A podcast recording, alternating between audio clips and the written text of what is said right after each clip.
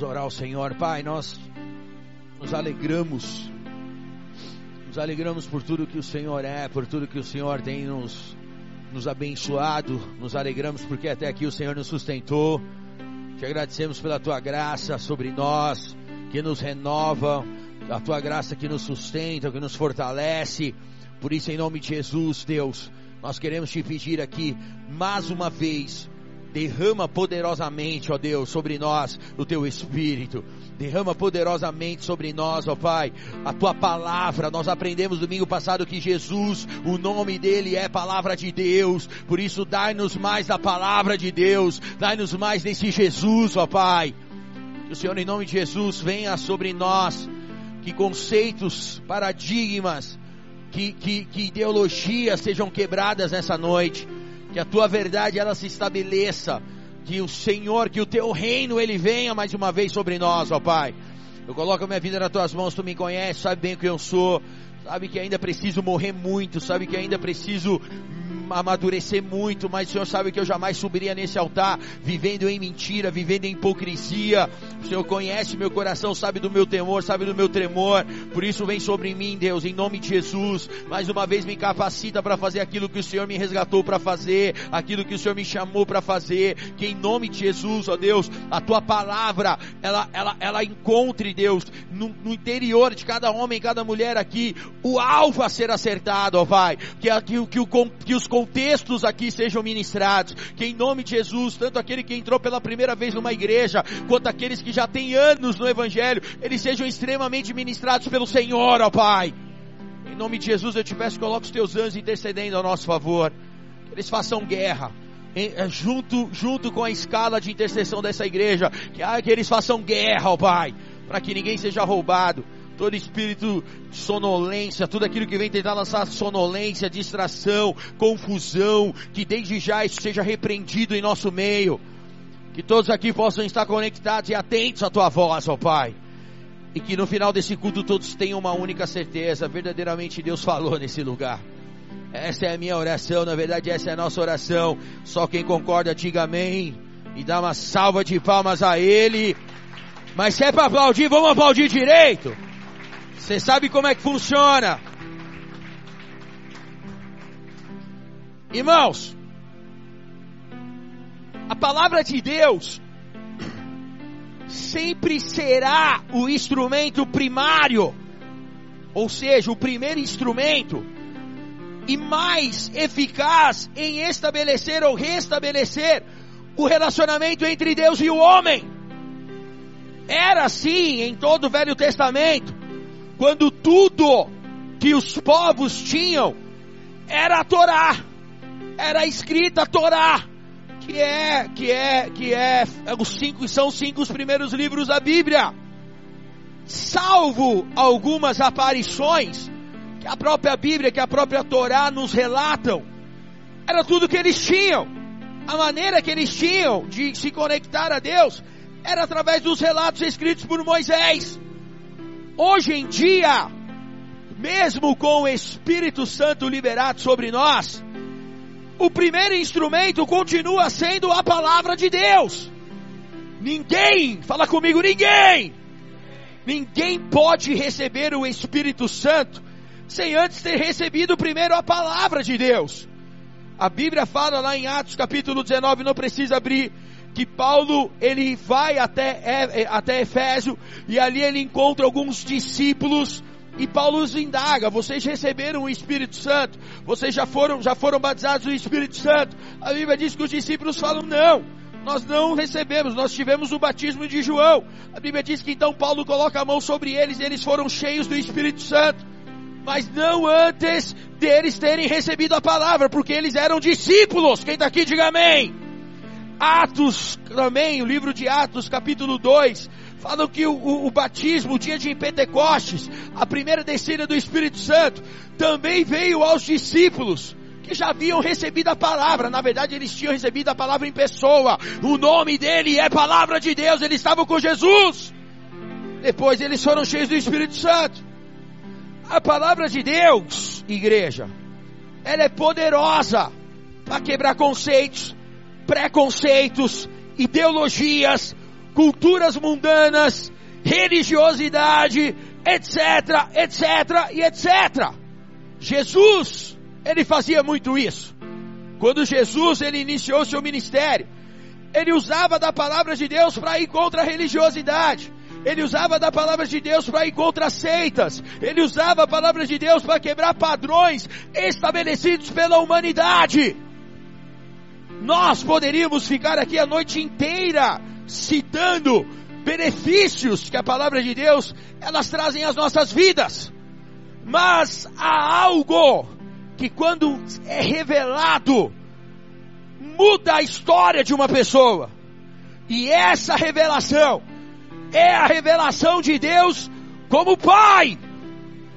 No Velho Testamento nós vemos Deus revelado de diversas maneiras. Nós vemos o Senhor ele sendo revelado como Criador, o livro de Gênesis fala isso. Nós vemos o Senhor sendo revelado como poderoso eu sou. Nós vemos uh, o Senhor sendo declarado como Senhor e Ele é Senhor. Quem está aqui?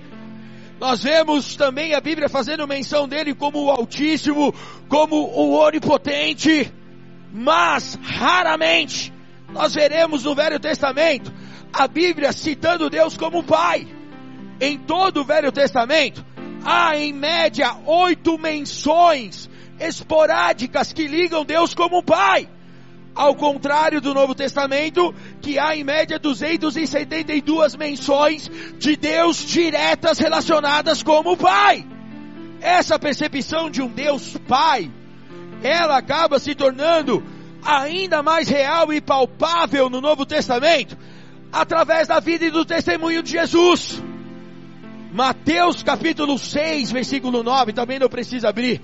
A Bíblia fala que Jesus ele vai ensinar os seus discípulos a orarem. Quem está aqui? E a Bíblia diz que ele chama os seus discípulos e ele fala: quando vocês forem orar, não façam repetições, não façam rezas repetidas, textos, mas orem da seguinte forma. E ele começa declarando, chamando Deus de Pai nosso que estás nos céus. Isso era algo extremamente revelador. Por quê? Porque todos, em sua grande maioria, do judaísmo, do farisaísmo, eles não conseguiam enxergar esse Deus como um pai. Na verdade, havia uma barreira religiosa que os impedia de enxergar esse Deus como um pai. Lucas capítulo 15 nos conta a parábola que é tema para essa noite. Se eu pudesse dar um tema para essa mensagem, seria porque o filho é pródigo. O tema dessa mensagem é porque o filho é pródigo. Lucas capítulo 15 conta uma das parábolas mais conhecidas da Bíblia, que é a parábola do filho pródigo. Também não precisa abrir, eu vou te explicar rapidamente, porque não é em cima desse texto que nós vamos mergulhar nessa noite. A parábola do filho pródigo, ela vem num, num, num, numa, numa, numa, como que eu posso dizer? Num, num, num conjunto de parábolas se você ler Lucas capítulo 15, você vai ver que Jesus, ele começa sendo criticado pelos fariseus, porque ele se sentava na mesa com os pecadores, porque ele se relacionava e comia com os pecadores. Então ele começa ali a trazer esse conjunto de parábolas para poder trazer ensinamentos, mas também para confrontar aquela certa religiosidade. Ele começa a falar a respeito da ovelha perdida, depois ele emenda na dracma perdida. Se você ler lá, não vou ler para a gente ganhar tempo, você vai ver que ele ele, há uma ligação de uma parábola com a outra. Ele fala da ovelha perdida, e aí depois tem assim, e continuou Jesus, e ele entra na dracma perdida, e depois há um outro verbo de ligação, e seguiu Jesus, e continuou Jesus, e aí então ele fala a respeito da parábola do filho pródigo. Muitos são os ensinamentos do, em Lucas capítulo 15. Então, só para você entender, quem está aqui? Parábola do filho pródigo é a história de um homem que tinha dois filhos, e a Bíblia fala que o filho mais novo chega para o pai e pede a herança. Ele fala, pai, dá-me minha herança porque eu quero ir embora, eu já não quero ficar aqui, eu já não quero estar aqui. A Bíblia diz que o pai, então, ele, ele mesmo decepcionado, ele mesmo entristecido, ele entrega a herança ao filho mais novo e esse vai para o mundo, ele gasta com tudo, ele esbanja seus bens. Pródigo fala a respeito disso, gastador, esbanjador. E a Bíblia diz que depois veio uma grande fome sobre a terra e esse filho pródigo, ele acabou caindo em dificuldades. A Bíblia diz que ele vai trabalhar então no lugar cuidando de porcos e ele deseja a comida dos porcos. é quando ele cai em si, ele fala: "Ai, cara, eu vou voltar para casa do pai. Eu vou voltar para casa do meu pai porque lá há comida, porque, porque lá eu, eu, eu, vou comer melhor do que esses focos. A Bíblia diz que então o filho ele volta para a casa do pai, e a Bíblia diz que o pai, ao contrário de toda expectativa, ao contrário de tudo, talvez de todos os, os conceitos a respeito de justiça, o pai ele recebe o filho pródigo não como empregado, mas recebe como filho. Como? Lhe dando uma sandália e um anel restabelecendo o lugar dele na mesa. E a Bíblia diz que então ele é restabelecido dentro daquela família. Esse é, esse é o resumo da parábola do filho pródigo. Mas, o que levaria alguém a ter a atitude de um filho pródigo?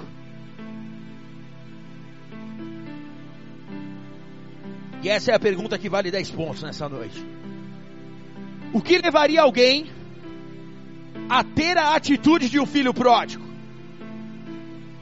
Independente se essa história contada por Jesus é ser uma história fictícia ou real, a grande verdade é que muitos se identificam com a figura do filho pródigo. Por quê? E é sobre isso que eu quero falar nessa noite. Livro de João, capítulo 14, versículo 7. Tem alguém aqui? Ah, por um momento achei que eu estava João 14, versículo 7. Palavras de Jesus. Se vocês realmente me conhecessem, conheceriam também o meu Pai. Já agora vocês o conhecem e o têm visto. Disse Felipe: Senhor, mostra-nos o Pai, e isso nos basta. Jesus respondeu: Você não me conhece, Felipe, mesmo depois de eu ter estado com vocês durante tanto tempo. Quem me vê, vê o Pai.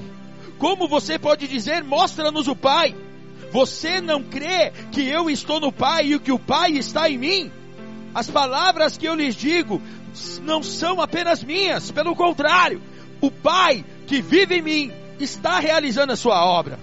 Creiam em mim quando eu digo que eu estou no Pai e o Pai está em mim, ou pelo menos creiam por causa das mesmas obras. Digo-lhes a verdade Aquele que crê em mim fará também as obras que eu tenho realizado, fará coisas ainda maiores do que estas, porque eu estou indo para o Pai. E eu farei o que vocês pedirem em meu nome, para que o Pai seja glorificado no Filho. Somente até aí, olha para cá. Deixa eu te colocar dentro do contexto dessa palavra.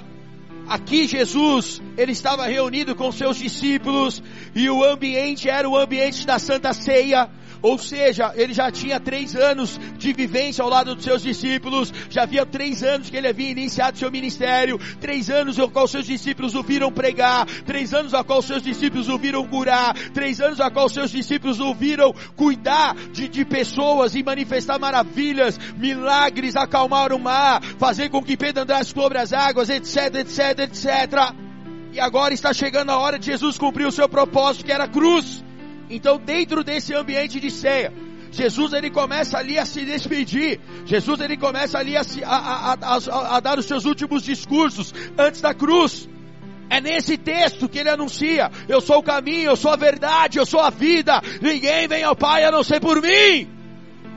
Nesse texto também há algumas lições que nós podemos tirar respostas a respeito da atitude do filho pródigo. E é justamente sobre isso que eu quero te falar. O tempo é curto, por isso eu vou correr. E nessa noite eu quero te falar a respeito do porquê o filho é pródigo. Primeira coisa, por não conhecer o pai como deveria. João capítulo 14, o versículo 7, o primeiro versículo que nós lemos, declara assim: Palavras de Jesus: Se vocês realmente me conhecessem, conheceriam também o meu Pai. Já agora vocês o conhecem e o têm visto. Então olha para cá. Ouvir isso de Jesus, depois de caminhar três anos junto com Ele, ouvindo e vendo tudo aquilo que Jesus fazia, as obras que Jesus fazia, certamente era algo duro de ser assimilado. Os discípulos, eles eram privilegiados. Por quê? Porque eles estavam em tempo integral. porque eles andavam com Jesus 24 horas por dia. Eles tinham tempo de qualidade ao lado de Jesus. Eles viam e ouviam tudo a respeito daquilo que Jesus fazia e daquilo que Jesus falava. Só que eles não conseguiam conhecer ao Deus Pai através da vida de Jesus. Quando nós olhamos para a parábola do, de Lucas capítulo 15, isso traz uma clara semelhança com o filho pródigo, principalmente quando ele cai na real e quando ele se arrepende de ter ido para o mundo e gastado dinheiro, ele tem uma ideia a respeito de como o pai iria recebê-lo. Quando na verdade o pai o recebeu de uma maneira toda diferente, totalmente diferente. E fala comigo, por quê?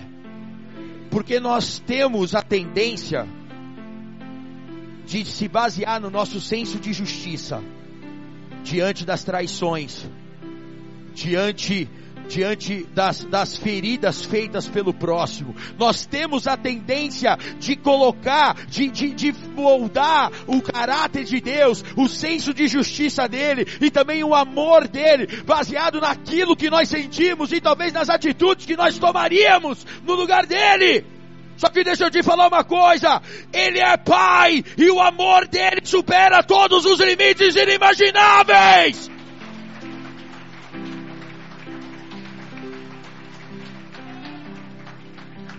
A parábola do filho pródigo, ela traz muitos ensinamentos.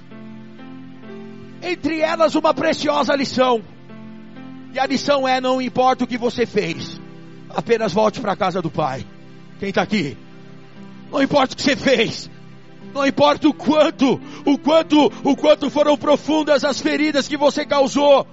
O quanto, não importa o quanto, o quanto decepcionado você possa ter deixado Deus, não importa, apenas volte para casa. Eu fui um filho pródigo. Vocês conhecem a minha história, já contei meu testemunho inúmeras vezes nesse altar. Com 13 anos de idade eu já era um drogado, viciado no álcool, viciado na cocaína. Foi quando eu fui internado e conheci a palavra de Deus. Mas adolescente, não queria compromisso, rebelde. Logo saí, logo voltei novamente para a vida das drogas, sexo, drogas e rock and roll. Dos 13 até os 21 anos, irmão, eu ainda conseguia levar uma vida mais ou menos, né? Desandava, era cocaína, era álcool, era um sexo, umas loucuras e pá, beleza. Só que quando eu caí no crack, irmão, vocês conhecem a história, já contei esse testemunho aqui. Fui morar nas ruas. E eu morei cinco anos nas ruas. Só que nesses cinco anos, eu, eu, eu morei primeiro três. Esses cinco anos foram divididos, não foram cinco anos direto. Eu morei três anos nas ruas. E eu cheguei no meu limite nesses três anos. E eu me lembro que eu fui todo sujo. Já tinha mais de um mês que eu não tomava banho, irmão. Morando na rua mesmo. Suado, calça aberta. Eu lembro que eu tava com tênis. Eu lembro disso, cara. Deus não me deixa esquecer. Eu me lembro que eu tava com tênis que quando eu pisava, a sola descia e aparecia meus cinco dedos do pé assim, ó. E eu andava cabelo durão, na época eu tinha uns cabelos maior, entendeu? Cabelo durão, barbona, e eu tava muito, eu tava fedido, irmão eu estava de um jeito que você não consegue imaginar. Eu estava até comentando esses dias, não lembro com quem, que, que os polícia me prendia e aí eles me botavam dentro da viatura. E aí eles andavam um quarteirão e não aguentavam. Eles paravam o carro e falavam, meu irmão, não tem como não, cara. Vai, vai, libera esse bicho aí, cara. E aí eles abriam, eu saía andando, tipo um gambá, tá ligado? Tipo sujão, cara. E aí eu me lembro que eu, eu tenho três anos morando na rua, tava, um domingo. Eu me lembro que eu cheguei no meu limite, eu tava zoado, eu tava cansado, irmão. Três anos sem ter notícia da minha família. É uma longa história. Tô escrevendo o um livro, depois você compra. E aí, e aí, eu, eu, eu me lembro que eu fui pra frente da igreja da Bola de Neve, lá de Santos. E, eu, e era no canal 3, eu me lembro que eu sentei do outro lado da rua no canal 3. E eu sentei e eu abaixei a cabeça. Tava tendo culto de domingo. Já era umas 10 horas da noite. Eu me lembro que eu abaixei a cabeça e fiquei lá, cara. Aí acabou o culto. Daqui a pouco começa a sair todo mundo do culto. E aí eu me lembro que vem um amigo meu de infância, o Vander Ruas, o vocalista do, da banda Alva. Ele vem e ele fala, Zete! Zete! Aí eu levantei a cabeça assim, ele, aí ele começou a chorar. Aí ele começou, meu irmão, é o Zete. É aquele brother que eu falei pra gente orar, é ele, é ele. Meu irmão, a galera saía da igreja. E a nossa igreja é uma igreja de gente bonita. Quem tá aqui? Será que é? Sim ou não? Gente cheirosa, sim ou não? Meu irmão, a galera saía da igreja e começava a me abraçar. E eles me abraçavam e eles ficavam chorando me abraçando. Eu falava, cara, como que eles estão conseguindo, cara? As minas, irmã, as irmãs todas cheirosinhas, as irmãs, todas, as, as irmãs me abraçavam, eu falei, cara, como que eles estão conseguindo? Nem eu às vezes conseguia, cara. Como estão? E aí, meu irmão, resumindo a história, me levaram para uma casa de recuperação. Na época não tinha igreja Bola de Neve, não tinha casa de apoio que nem nós temos hoje. E eu me lembro que eu entrei nessa casa de recuperação. Era uma casa que tinha uma cobertura da, da Assembleia e tal. Era, uma, era bem uma casa. Casa, cara, eu vivi muita coisa nesse lugar, nessa casa fui batizado nas águas. Eu fiquei um ano. Deus restaurou, irmão. Deus trouxe minha mãe. Eu não tinha notícia da minha mãe. Entraram em contato, acharam minha mãe. Um dia eu tô lá na visita, sete meses dentro da casa. Daqui a pouco chega minha mãe, chega minha família, maior alegria. Deus restaurando. Fui batizado nas águas. Comecei a trabalhar, a servir dentro da casa de apoio, lá da casa de recuperação. Deus fez, irmão. Nove meses dentro da casa de recuperação. Minha mãe chega e fala assim, filho, se quiser pode vir morar com a mãe agora. Sair Fui pra rua, limpo, top, bonito. Deus restaurou tudo, irmão. Tudo, tudo. Entrei, saí, cheguei na casa da minha mãe. Minha mãe recebeu, todo mundo com honra. Quatro meses, caí. Entrei numa desilusão amorosa, me frustrei com o relacionamento do passado. Tinha expectativa de reatar, não, não, era, era, era um laço do passarinheiro. Me frustrei, caí na pornografia, na masturbação, não aguentei, já fui pra favela e comecei a fumar pedra de novo. Mais dois anos morando na rua. E meu irmão, deixa eu te falar, foram dois anos sinistros. Sinistros, sinistros. Foram dois anos, irmão, que, cara, eu fiz coisas a qual eu me envergonho a contar. Eu fiz coisas com a qual, cara, foi difícil superar. Porque o, cara que é viciado em crack, irmão, eu só não me prostituí a um ponto de me doar. Mas o resto que você pode, entre aspas, né? Eu conheci uma mulher com gogó que, que me ofereceu um dinheiro. E... Era madrugada, eu estava com fome. Censura. Não, não deixa essa mente fertilizar em nome de Jesus, cara. Tá? Não foi aquilo que a gente esperava, né? Mas foi, livrou a madrugada. Irmão, eu, eu fiz coisas que eu me arrependo, cara. Até o dia de hoje. Eu era o filho pródigo. Eu recebi a notícia da morte da minha mãe, eu estava na rua. Eu estava dentro da Cracolândia, eu recebi a notícia da morte da minha mãe, eu tinha acabado de, de, de fazer um assalto, estava cheio de droga, ia começar a usar. Para um carro do meu lado, eu recebo a notícia da minha prima, sua mãe morreu. E eu, cara, para mim o meu chão desabou, meu mundo desabou. E eu me lembro que ela falou assim: você quer ir pro enterro e do velório da tua mãe? Eu passo aqui amanhã, era umas sete horas da noite. Eu passo aqui amanhã, nove horas da manhã e te levo, porque era em outra cidade. Eu chorando, meu mundo desabou, começou a chover na hora, cena de filme, irmão. E eu me lembro que eu falei, tá, não sei, passo, fiquei, fiquei zonzo, fiquei E aí ela foi embora, e eu me lembro que nessa madrugada eu falei, cara, eu, não, eu quero morrer. E eu usei tanta droga, mas tanta droga, que dentro do terreno eu desmaiei. E quando eu acordei já era 11 horas da manhã. Ou seja, irmão, eu não fui, eu não consegui sair da Cracolândia para ir no velório e no enterro da minha mãe dar um adeus. Você consegue imaginar o que, que é isso?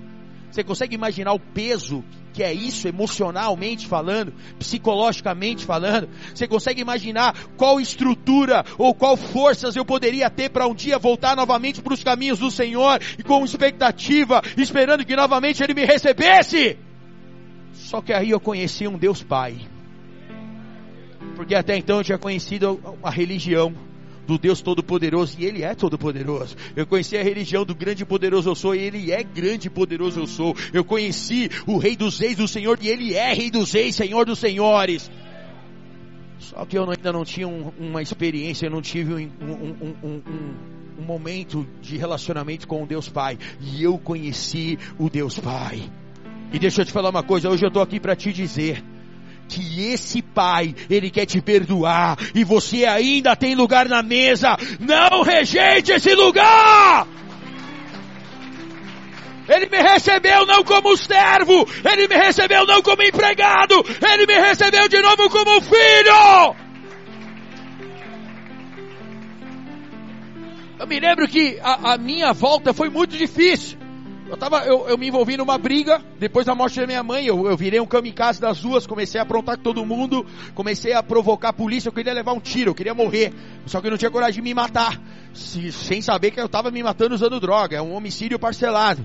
E eu me lembro que, que eu me envolvi numa briga e fui parar dentro do hospital. E meu irmão, fiquei 15 dias dentro do Santa Casa de Santos e foram os dias mais loucos da minha vida. Eu, eu vou escrever no livro, você vai viajar. Não dá para falar aqui porque é muito detalhe. Só que eu me lembro um dia, cara, e esse dia foi punk.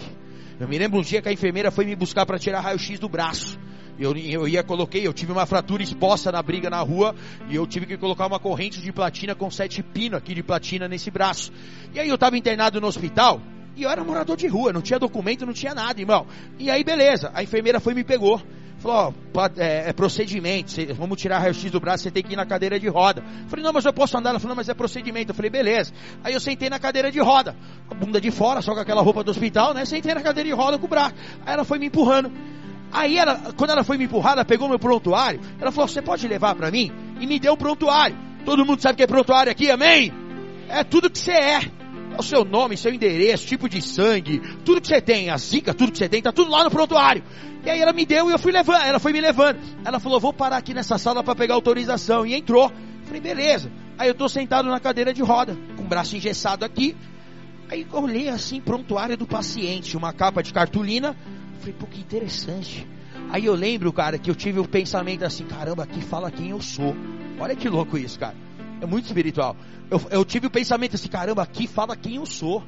Aqui fala tudo que tudo a, minha, a minha essência, tudo que eu sou está aqui. Meu tipo de sangue, meu, minha altura, meu peso, o que eu tenho no sangue, o que eu não tenho, nível de hormônio, tudo, tudo está aqui. Eu falei, eu vou ver quem eu sou. Aí eu me lembro que eu abri a primeira capa, que era de cartolina, não dava para ver a capa de baixo. Quando eu abri a primeira capa, era uma capa de, de uma ficha de inscrição. Tava escrito de ponta a ponta, grandão, indigente, morador de rua. Eu me lembro que na hora, meu irmão, me bateu um. Cara, me bateu, eu, na hora foi como um soco na boca do estômago, cara. Eu comecei a chorar. Eu comecei a chorar e eu me lembro que eu comecei a chorar porque começou a passar um filme na minha mente, cara. Eu tinha uma casa, eu tinha uma família, eu tinha amigos, eu tinha pessoas que me amavam, que me consideravam, que me respeitavam. Eu, eu era convidado a ir aos lugares e agora eu estava sentado numa cadeira de roda e quem eu era para o mundo era um indigente, morador de rua, sem valor.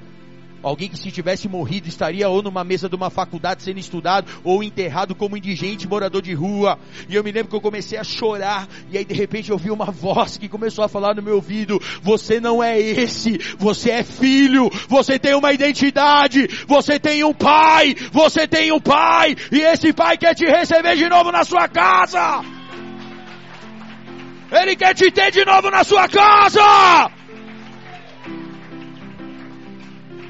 Ninguém vai para o inferno pelos pecados que cometeu. Você vai para o inferno por recusar o perdão desse Deus Pai. Escuta isso. Você não vai para o inferno por conta dos teus pecados. Quem está aqui? Você não vai, cara. Você vai para o inferno por a recusa do perdão dos teus pecados.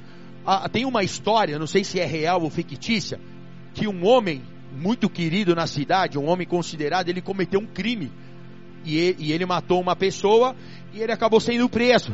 E ele foi para a cadeia e a cidade se comoveu a favor desse homem. E começaram né, a pedir para que ele fosse tirado. Ele foi condenado a, a, a, a cadeira elétrica. E aí começaram comoções, comoções. O único que poderia livrar esse homem daquele perdão era o governador.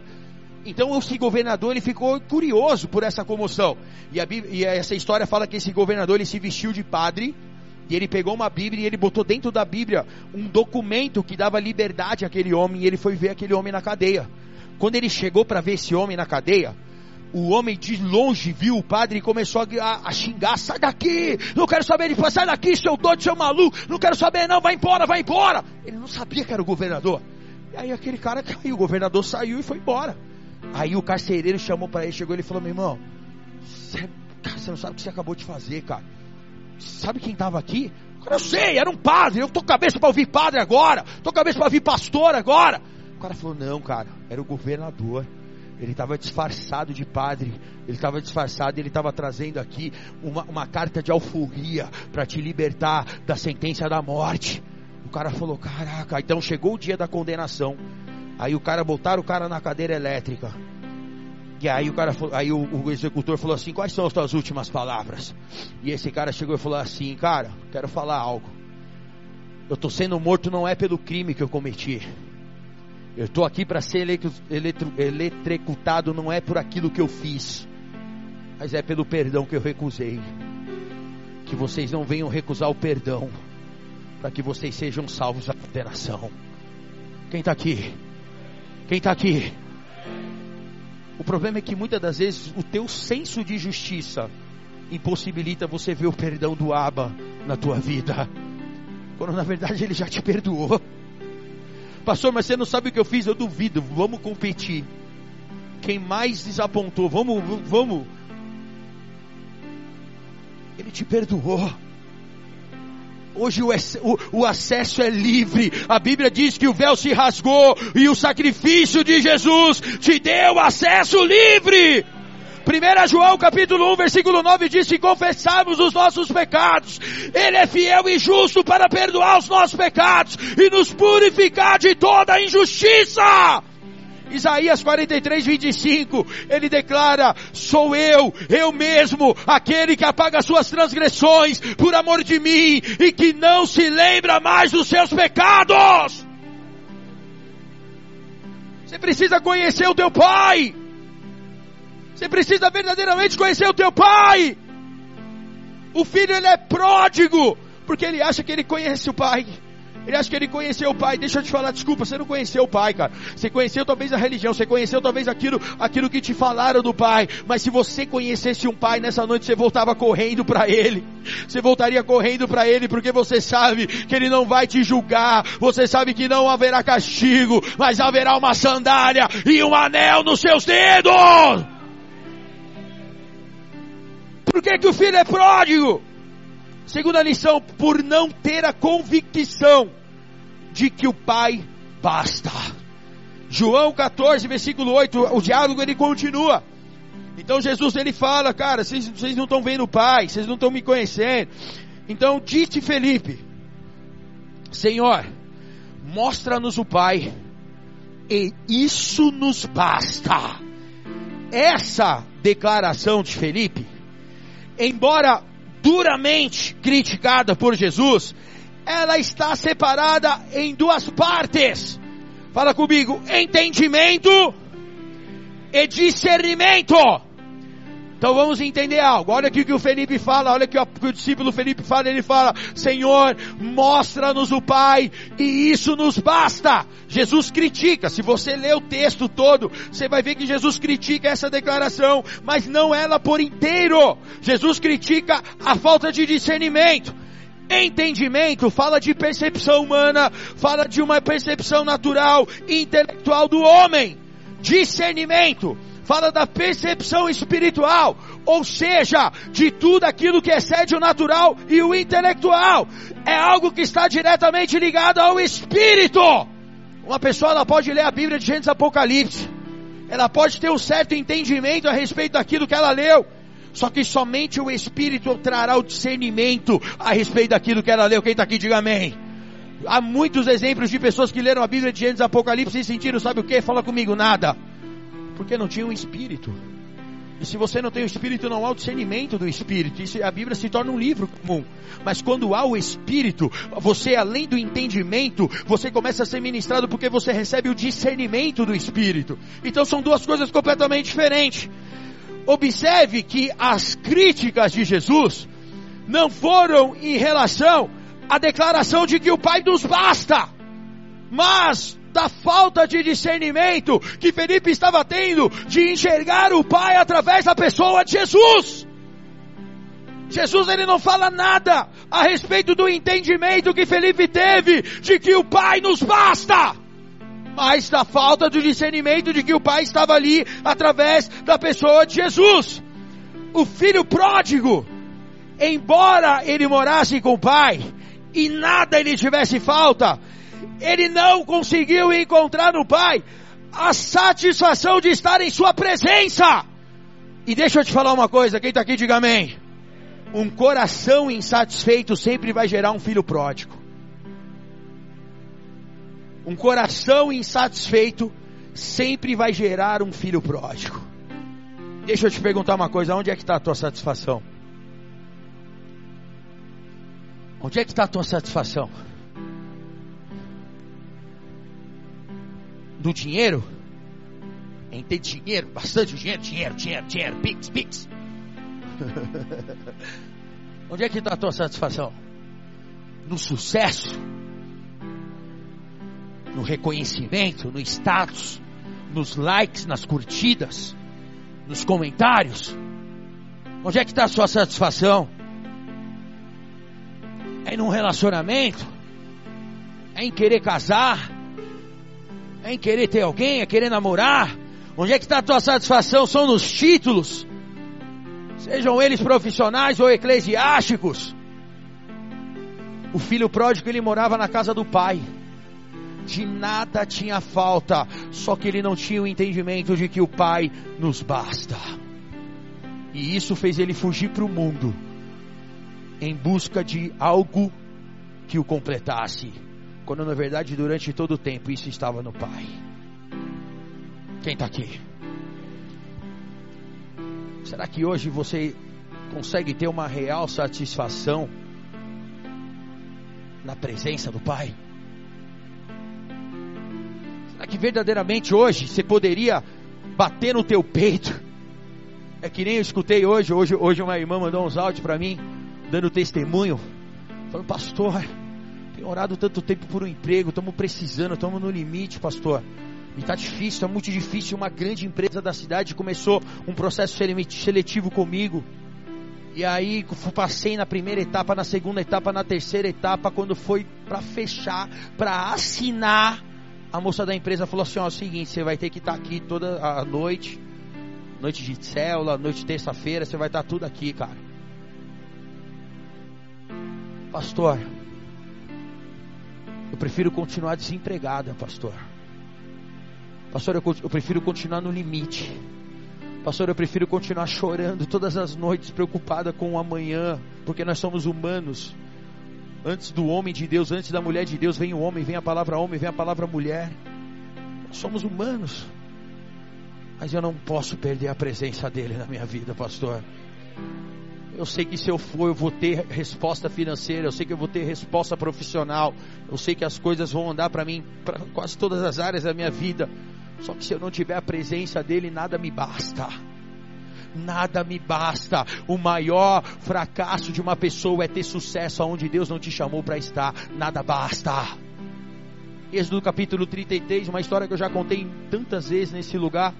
A Bíblia fala que Deus estava no deserto com o povo dele, e o povo murmurava, e o Deus Pai, que eles não conseguiam enxergar, eles enxergavam o Senhor, eles enxergavam o grande eu sou, o libertador, mas eles não conseguiam enxergar o Pai, ele cuidava, ele, ele, ele escutava toda aquela murmuração, e ele, e, ele, e ele continuava ajudando, ah, não tem água, então toma água, água amarga, então toma água doce, não tem comida, toma o pão de manhã, toma frango, toma cordonice no final da tarde, Deus cuidando, Deus guiando, o Pai protegia de dia, a como uma nuvem protegendo do sol do deserto, a noite era uma coluna de fogo protegendo do frio e espantando todos os animais. Ele era o pai no deserto. Só que a Bíblia diz que em Êxodo 33, Deus ele chega no limite, porque ele é tardio em irar-se. Mas chega uma hora que ele, a Bíblia diz que então ele chega para Moisés e ele fala: Moisés, eu não aguento mais. Moisés, eu não aguento mais, cara. Esse povo aí não dá, cara. Eu não aguento no meu limite, cara. Não dá. E aí o Deus fala, sabe o que? O Deus Pai, ele fala: Ó, eu não vou abandonar vocês. Só que eu não vou. Eu, eu envirei um anjo adiante de vocês. E esse anjo vai garantir com que vocês cheguem na terra prometida. Esse anjo vai garantir com que vocês tenham comida, com que vocês tenham a provisão. Esse anjo vai garantir com que vocês não morram na mão dos inimigos. Só que eu não vou. A tradução é: o meu cabode não irá, que é a glória, a minha glória não estará com vocês. A minha presença não estará com vocês. Talvez se Deus falasse isso para muitos aqui nessa noite, a resposta seria top. Fechou. Beleza. Se o Senhor vai garantir que eu continue sendo abençoado, se eu vou casar, se eu vou continuar ganhando dinheiro, se eu vou continuar pagando minha top, fechou. Não beleza, o Senhor não precisa ir. O anjo vai, as portas vão, a coisa vai continuar acontecendo. Não, tudo bem, top. Só que não para Moisés. Depois você lê Êxodo 33. A Bíblia diz que Moisés fala assim: não se o teu cabode não for conosco, eu não arredo um pé desse lugar. Deus fala, não, mas você não está entendendo, cara. A, a minha bênção irá com vocês. A minha bênção irá com vocês. Vocês vão continuar tendo, as coisas vão continuar. Só eu que não vou. É como se Moisés ele chegasse e falasse assim: Senhor, quem não está entendendo é o Senhor. De que adianta o emprego se eu não tenho o Senhor na minha vida? De que adianta eu casar se a tua presença não vai estar comigo? De que adianta as portas se abrirem se quando eu orar eu não vou sentir o teu cabode, a tua glória no meu quarto, no meu carro, no meu canto de adoração? Aleluia! Se a tua presença não estiver conosco, nós não iremos. Era como se Moisés ele declarasse: Pai, a tua presença nos basta. É disso que eu preciso. É da tua presença, Deus. Eu posso ficar solteiro dez anos por tela, aleluias. Se a tua presença estiver comigo, isso me basta. Cinco, tá bom, vai. Dois e meio, não se fala mais nisso.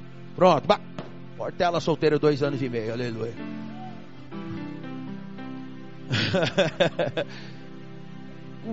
Se a tua presença não tiver, cara, pode abrir a porta que for. Se a tua presença não tiver, eu não irei. Olha para a vida de Davi. A Bíblia fala que Davi, em determinado momento da sua caminhada, o homem segundo o coração de Deus, a Bíblia fala que ele peca, que ele erra, ele cai em adultério com uma mulher chamada Betseba. A Bíblia diz que então ele é desmascarado. Ele é confrontado pelo pastor, pelo Natan, pelo profeta. Você pecou, você está errado. O Senhor, o Senhor, o Senhor viu o teu, o teu pecado. Olha a oração de Davi no Salmo 51 em relação a isso. Você não vê Davi falando, Senhor, não tira de mim meu trono.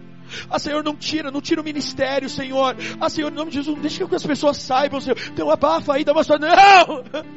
Sabe qual é oração de Davi? Salmo 51, Salmo 51, versículo 10 e 12. Davi ele fala, cria em mim, ó oh Deus, e renova dentro de mim um coração puro, e renova dentro de mim um espírito estável. Não me expulse da tua presença e nem tire de mim o teu Espírito Santo. Olha, olha, olha, olha a preocupação de Davi. Era como se ele falasse, meu irmão, eu quero correr se exploda. Eu quero se tiver que tirar, tira tudo. Tira ministério, tira empresa, zera a conta, faz o que tiver. Eu posso viver sem tudo isso. O que eu não posso viver é sem a tua presença.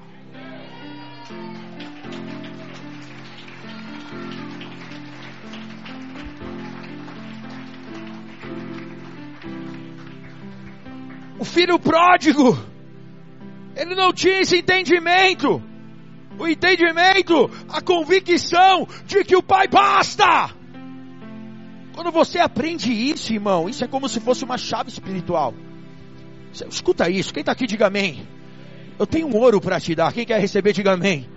Quando você consegue chegar a esse nível de maturidade, de declarar, Deus, o Senhor me basta. E quando Deus ele olha para o teu coração, teu coraçãozinho quentinho, quem diz as irmãs da igreja, né? E quando ele vê que, cara, realmente dentro de você há, uma voz que ecoa a tua presença. Quando ele vê isso, cara, quando ele fala, caramba, eu sou tudo para ele. Sabe o que, que começa a acontecer? Ele começa a dar. Ele começa a dar. Solteiro se casa, aleluias. Sabe por quê? Porque aconteça o que aconteça. A presença do Senhor é aquela que basta a empresa dá certo. Sabe por quê? Porque aconteça o que acontecer, se a empresa lucrar ou se a empresa quebrar, que continua sendo suficiente é a presença do Senhor, então Ele dá. Ele começa a liberar ministérios. Sabe por quê? Porque Ele sonda o teu coração e Ele vê que o que você se preocupa em não perder um dia não é um cargo, não é, não é um título, mas é a presença dEle, então Ele dá.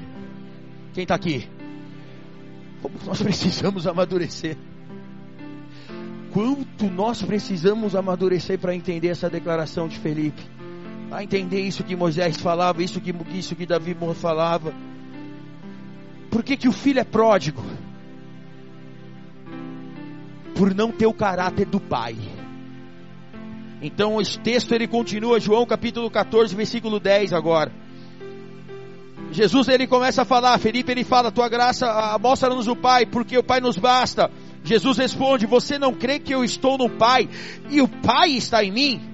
As palavras que eu lhe digo não são apenas minhas, pelo contrário, o Pai que vive em mim está realizando a sua obra. Creiam em mim quando eu digo que eu estou no Pai e que o Pai está em mim, ou pelo menos creiam por causa das mesmas obras. Somente até aí, aqui, nós temos uma prova de que, embora os discípulos estivessem com Jesus, já há algum tempo, eles não conseguiam reconhecer o Pai através dele. E a pergunta é por quê? Fala comigo, por quê? Por duas razões. Primeira delas, Porque a religião, ela não pode te mostrar o Pai. Só Jesus pode te mostrar o Pai. Eles eram judeus. Eles tinham o entendimento e ensinamento desde pequenos. Só que eles não tiveram acesso ao caráter do Deus Pai. Talvez eles tivessem o acesso do Senhor do Velho Testamento, do Altíssimo, do poderoso Eu Sou, mas não do Deus Pai. Então eles conheciam o caráter de Jesus, porque eles estavam há três anos com Jesus, mas eles não reconheciam ao Deus Pai. Por quê? Porque eles não conheceram ao Deus Pai. É mais ou menos assim, para você poder entender. É, como, é, é quando você conhece uma pessoa tão intimamente durante três anos e você conhece o pai dela. E essa pessoa é fiel a, a, a, respeito aos treinamentos, aos ensinamentos do pai dela. E aí quando você conhece essa pessoa, o filho tão bem, se torna nítido para você que ela é a cópia do pai. Você quem está entendendo, diga amém. Só que eles não tiveram acesso ao pai. Eles estavam tendo acesso ao Filho. Eles não tiveram discernimento que tudo aquilo que Jesus falava, que tudo aquilo que Jesus ensinava, que tudo aquilo que Jesus fazia, era porque ele viu o Pai fazendo. Ele era a cópia do Filho. O Filho era a cópia do Pai. Aí vem a expressão, filho de peixinho, peixinho. Entendeu? Quem está aqui, diga amém. Segundo, porque caráter é adquirido e não conquistado e muito menos dado. Portanto, uma vez que eles realmente crescem de todo o coração que Jesus, ele tinha vindo do Pai, logo eles entenderiam que tudo aquilo que Jesus fazia era cópia do caráter do Pai. Então vamos lá para vocês entenderem, quem está comigo diga amém. A palavra caráter, ela vem da sua raiz do grego koiné, caractírias. O que, que significa caractírias? Impressão, impresso, cópia. Ou seja, todos nós, quando nascemos, nós copiamos o comportamento de alguma pessoa. Geralmente é de quem está mais próximo. O padrão estabelecido por Deus é de que o filho, ele copia o comportamento do pai. Para quê? Para que o caráter do pai seja impresso. Ou seja, você cresceu ao lado de alguém, ao lado, ao lado do teu pai, ao lado da tua mãe, ao lado de alguém que, criou, que te cuidou, que te criou, e você era muito próximo e, e você viu tua mãe, teu pai tomando uma atitude a respeito de uma situação. Aquilo ficou copiado. Dois, duas vezes, três vezes, quatro vezes, cinco vezes, dez vezes. E aí você começou a fazer a mesma coisa. Aquilo acabou sendo impresso no teu caráter o caráter, ele é moldável. O nosso desafio como cristão é desconstruir todo o mau caráter que há em nós, para que o caráter de Jesus seja impresso e automaticamente o caráter do Pai também esteja em nós. Dito isso, nós conseguimos entender por que o primogênito ele é tão especial. E isso é muito louco. Isso eu não li. Isso Deus me falou ontem na madrugada. Eu falei, cara, por que, que o primogênito ele é tão especial? Podem ter explicações teológicas, filosóficas, não sei o que lá mais óssicas. Só que Deus falou para mim, sabe por quê, filho? E eu amo quando ele fala isso, cara. Eu não consegui dormir. Era seis horas da manhã, eu estava acordado porque ele me falou isso. Fiquei viajando. Ele falou, sabe por que o primogênito ele é tão especial? Porque teoricamente ele é aquele que vai ter mais tempo convivendo com o pai. Quem está aqui? Então ele vai ter mais oportunidade de ver e conviver com o Pai e copiar suas ações e as suas atitudes. Assim, assim a sua descendência é garantida não apenas na genealogia, mas também no caráter multiplicado. Quem está aqui? Cara, é muito louco isso, não é louco? Eu viajei nesse bagulho. Por mim eu só ficava nisso agora. Eu falei, caramba, é isso, cara. Verdadeiramente é isso, cara. Sabe qual é a grande questão? É que Satanás ele sabe disso. E desde o início as trevas ela vem tentando desconstruir essa essa essa essa essa cópia do nosso caráter. Ela vem ele vem tentando destruir, deformar o caráter de Deus, o caráter de Jesus em nós. E isso se tornou ainda mais sério, sabe quando? Quando a tua paternidade ela não cumpre com os princípios do reino dos céus. Ou seja, ao invés do teu pai e daquele que te criou ser a imagem do Deus Pai na tua vida, uma referência, aquilo que Paulo falava, sejam meus imitadores como eu sou de Cristo, talvez o teu pai te abandonou. Quem está aqui? E aí você não consegue enxergar o Deus Pai porque o teu pai te abandonou. Porque talvez o teu pai te abusou. E aí você não consegue ter momentos de intimidade com o teu Deus, com, com, com o Abba. Por quê? Porque a tua paternidade te abusou. E ali há uma quebra de referência, há uma quebra de formação de caráter na tua vida. Ou talvez simplesmente porque a tua paternidade, e isso acontece muito hoje, irmão, porque a tua paternidade negligenciou o cuidado e o ensinamento na tua vida. Sabe como hoje isso acontece? São pais que chegam para os filhos e falam: toma o celular. Não tenho tempo, preciso cuidar de outras coisas. Toma, toma o celular. E a criança começa a entrar nas redes sociais. E aí, sabe qual é a cópia do caráter da criança? É Felipe Neto. Sabe qual é a cópia do caráter da criança? É a Anitta. Por quê? Porque as redes sociais começaram a educar os nossos filhos. O meu não, uma ova, está repreendido. Mas começaram a educar os filhos de muitas pessoas. Quem está aqui? E ao invés dessas pessoas terem o caráter do Abba, o caráter de Jesus, nem suas vidas, pelos ensinamentos dos seus pais terrenos, eles acabam sendo educados pela internet. Eles acabam sendo formados pela internet. E aí entra ideologia. E aí entra mentes comunistas. E aí entra um monte de sujeira, um monte de balela que está por aí. Por isso a nossa geração nos dias de hoje é uma geração tão difícil de lidar como nunca antes. Quem está aqui? Só que hoje eu tenho uma boa notícia para a tua vida. Deus ele quer restabelecer o nosso caráter. Deus ele quer reconstruir tudo aquilo que fugiu do seu padrão. Deus ele quer vir novamente. E quando nós falamos sobre isso, isso nos torna ainda mais claro aquilo que Paulo estava dizendo aos Romanos, Romanos 12, versículo 2. Por isso, não se amoldem ao padrão desse mundo, antes sejam renovados pela mente, sejam renovados pelo entendimento. Porque é necessário nós termos o caráter do Pai em nós. Por quê? Porque somente tendo o caráter dele em nós, nós seremos capazes de cumprir com os propósitos. Por que que Jesus conseguiu cumprir com o seu propósito de cruz? Sabe por quê? Porque ele foi treinado pelo melhor. Ele foi treinado pelo pai dele. Você só vai conseguir cumprir o propósito que Deus tem na tua vida quando o caráter do pai estiver em você. Aí você vai viver tudo que Deus tem para tua vida, nem que seja uma cruz, nem que seja para ter pregos nas mãos e nos pés. Porque o caráter de Deus, ele está em você. Eu termino lendo um texto que está em Romanos 8, 28. que diz assim: Sabemos que Deus age em todas as coisas para o bem daqueles que o amam, dos que foram chamados de acordo com o seu propósito. Pois aquele que de antemão conheceu, também nos predestinou para sermos conforme a imagem do seu filho, a cópia do caráter, a fim de que ele seja o primogênito entre muitos irmãos. E os, aos que predestinou, também chamou, e aos que chamou, também justificou, e aos que justificou, também glorificou. Que diremos, pois, diante dessas coisas? Se Deus é por nós, quem será contra nós? Aquele que não poupou o seu próprio filho, mas o entregou por todos nós, como nos dará juntamente com ele de graça também todas as coisas?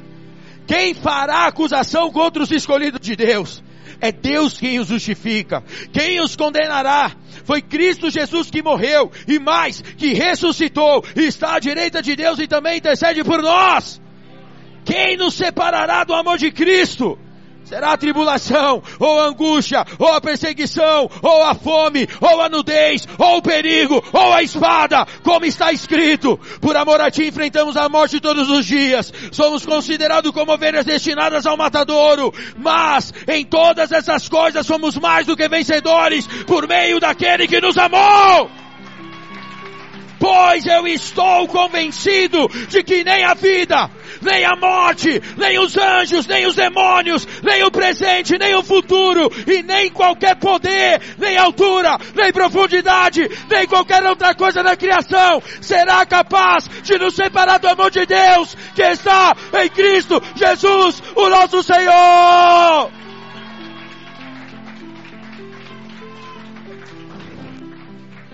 Ele te ama. Ele te ama e nessa noite ele vem revelado para a tua vida, não como o Senhor, não como onipotente, mas ele vem revelado para a tua vida como o Pai, como o Abba. Como o Abba. Como o Abba. O filho pródigo Talvez quando ele voltou e ele foi recebido pelo pai, talvez tenha caído a ficha dele. Talvez tenha caído a ficha dele. E nessa noite Deus ele quer fazer cair a tua ficha. Fecha os teus olhos aí no teu lugar, curva a tua cabeça.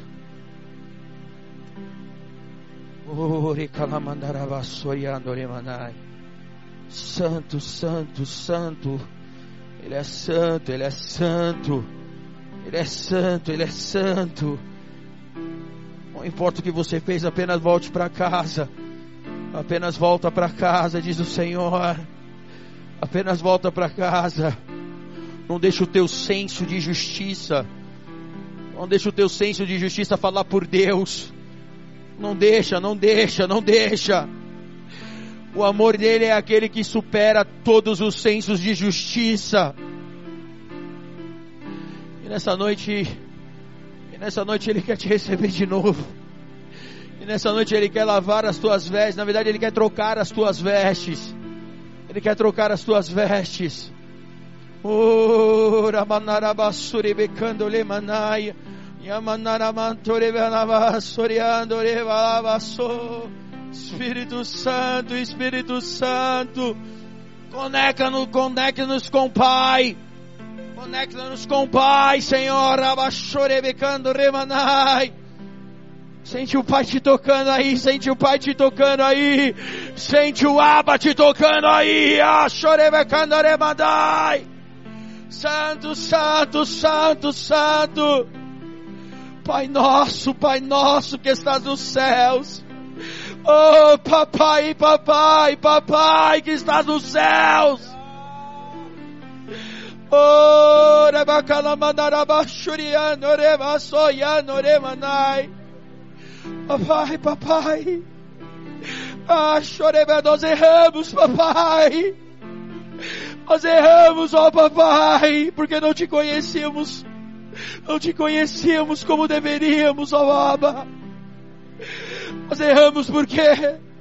Porque não sabíamos que a tua presença nos basta. É a tua presença que nos basta, Senhor. Não é aquilo que o mundo nos oferece. Não é aquilo que o mundo pode nos dar. Somente a sua presença nos basta. Gera-nos, ó Deus, como o Senhor gerou a Jesus. Gera-nos como o Senhor gerou a Jesus. Gera-nos, ó Deus, nós, nós, nós te damos liberdade, Senhor. Nós renunciamos o nosso mau caráter. Nós renunciamos os nossos achismos, os nossos orgulhos, as nossas vaidades. Para que o caráter do Abba seja copiado em nós. Oh, Santo, Santo. Sabe como hoje você consegue copiar o caráter do Pai na tua vida? Conhecendo desse Pai. E não há revelação maior do que através de Jesus. Porque como eu já disse nessa noite, o nome dele é a palavra de Deus. Por isso Jesus ele fala, eu sou o caminho, a verdade e a vida. Por isso ele fala que ele é a porta, ele é a ponte. Você, você tem o teu caráter mudado, restaurado, como o caráter do Pai quando você acessa Jesus através das Escrituras. Essa noite eu quero falar com você que entrou aqui cansado, você que, você que é o filho pródigo. Você que é o filho pródigo e você sabe, você sabe dos teus erros. Você sabe mais do que ninguém porque nesses últimos dias você vem se flagelando com tudo isso. Você vem se autoacusando e você não tem conseguido enxergar o Aba, mas essa noite ele te trouxe aqui para que você ouvisse exatamente tudo o que foi dito. Não é um acaso você estar nesse culto. Não é uma coincidência você estar nesse culto. O Aba escolheu essa noite para se revelar para você como talvez você nunca tenha, tenha, tenha tido essa revelação.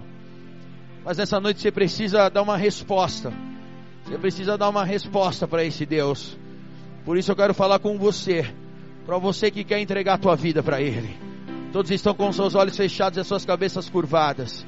Eu não vou te chamar aqui na frente, eu nem tenho tempo para isso. Eu não vou fazer você dizer teu nome, não. É, é algo seu com Deus. É uma atitude sua com Deus. Você precisa aceitar o Aba. Não é a mim, não é a igreja, é o Aba. E Ele está aí com você agora. Se você deseja isso, aí mesmo no teu lugar, coloca a tua mão no teu coração. Aleluias! Isso, coloca a tua mão sobre o teu coração. E repete essa oração comigo, Aba. Abba, Nessa noite, nessa noite, eu te peço perdão eu te peço perdão por todos os meus erros, por todos os meus erros, pela frieza do meu coração, pela frieza do meu coração, pelo meu orgulho, pelo meu orgulho, pelas minhas vaidades. pelas minhas vaidades. Nessa noite, Nessa noite, eu estou como um filho pródigo, estou com um filho pródigo, voltando para casa, voltando para casa, esperando esperando ser recebido por ti. ser recebido por ti. Não sou digno de ser chamado filho. Não sou digno de ser chamado filho. Por isso, nessa noite, Por isso, nessa noite, eu me entrego em tuas mãos. eu me entrego em tuas mãos. Eu faço isso em nome de Jesus. Faço isso em nome de Jesus. Abba, eis aqui os teus filhos e as tuas filhas, ó Abba.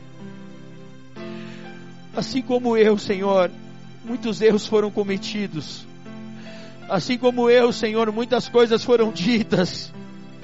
Assim como eu fiz, Senhor, muitas coisas foram negligenciadas. Mas o Senhor me amou, o Senhor me perdoou e o Senhor me deu mais uma chance. E a minha oração nessa noite é: Deus, faz o mesmo com os teus filhos e filhas nesse lugar, ó Pai para que eles possam ter a revelação não apenas do Senhor, não do, do Rei dos Reis, não do Onipotente, mas do Pai, mas do Pai, Pai. Essa é a minha oração e eu faço ela no nome de Cristo Jesus. Amém.